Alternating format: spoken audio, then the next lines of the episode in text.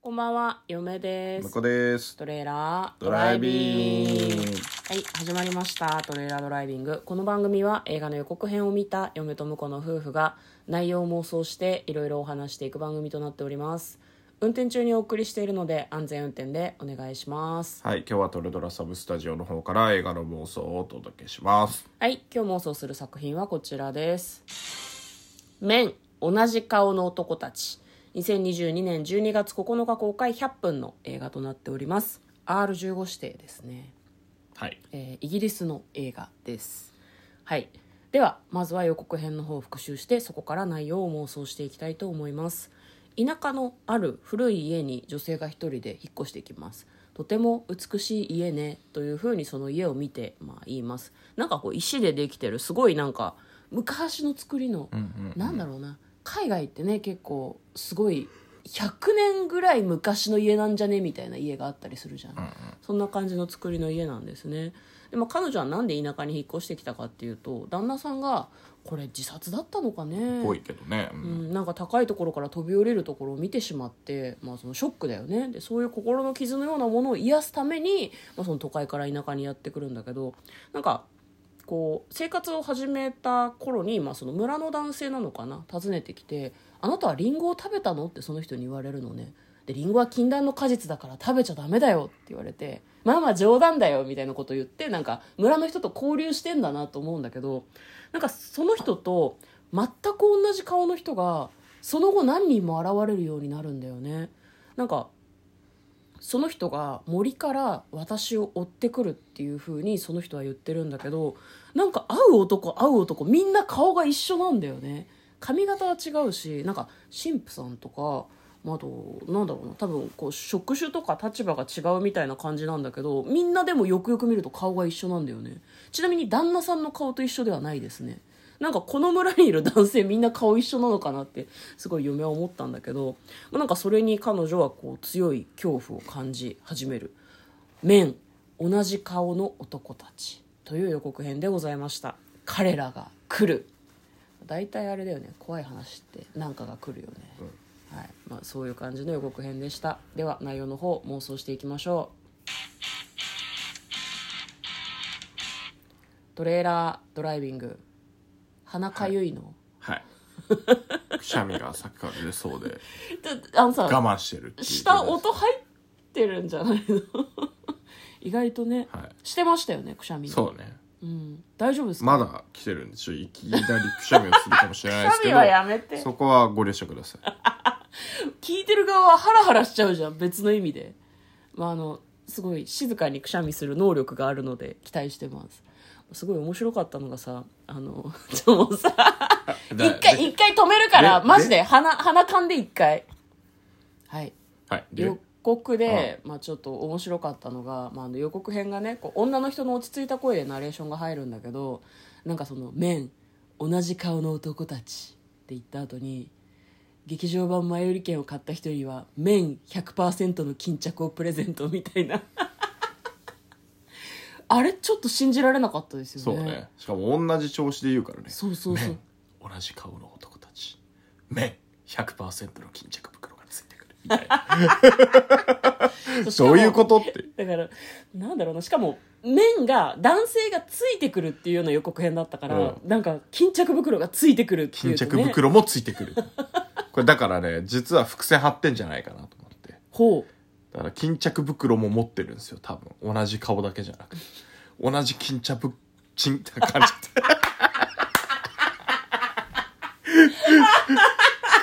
じめちゃくちゃ感じ同じ巾着袋を持った男たちなわけです多分そうそうです もうダメだ取り返しがつかないいやーチンって言ったね今日ダメだなあほどかんだなああびっくりしたそうだから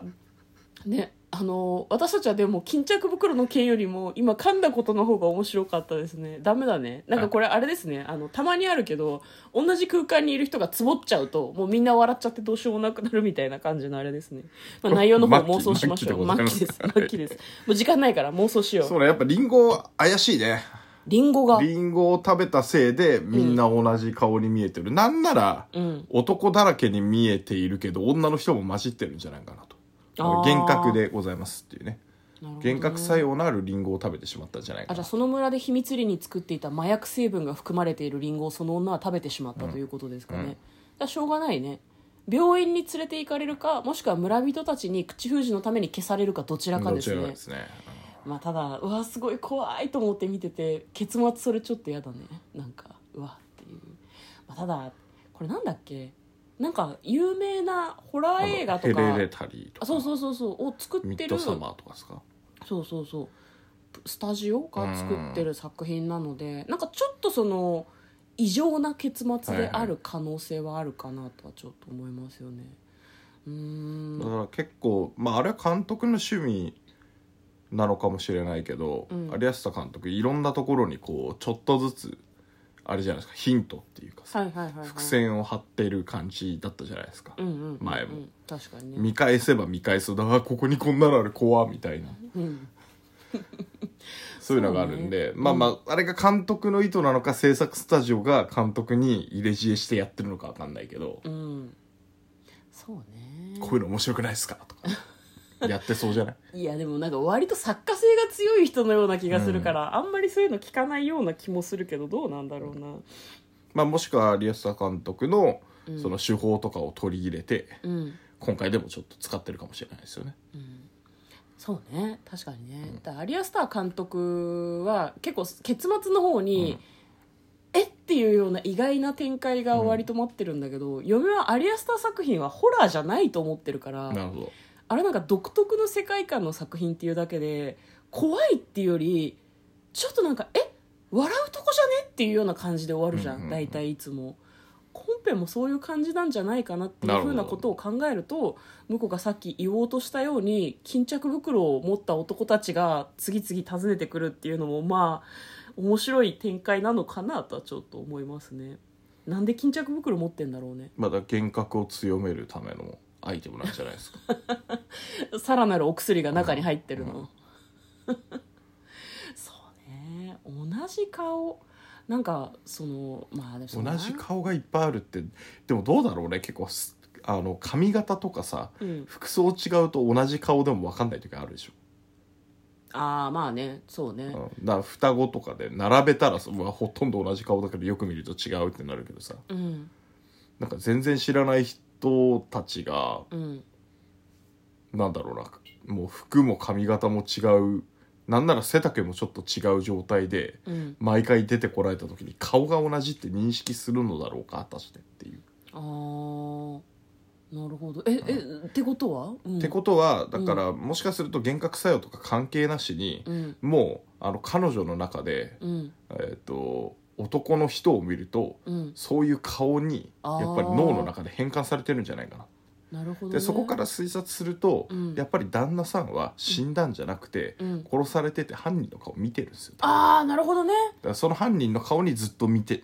あの犯人の顔をうんあ誰かの人顔に投影しちゃうんだ投影しちゃってるんじなるほどねそれはちょっと面白い展開かもしれないですね、じゃあ最終的にまあ犯人が見つかるエンドとかでもいいかもねゃないそうね誰かが気がつくか、自分で気がつくかして、うんだから犯人の顔は逆にあの旦那さんの顔に見えるかもねああそ唯一れも怖いね唯一旦うん那さんの顔に見えるかもしれない、えー、やだでこう、うん旦那さんだと思って近づいていくと、うんまあ、犯人だから殺されちゃう殺されちうゃうのかもしれないし、うんそこで気づいて、うん犯人がこいつだって思うのかもしれないしなるほどまあそういう感じで妄想してみました、嫁と向こうのトレーラードライビングもあったね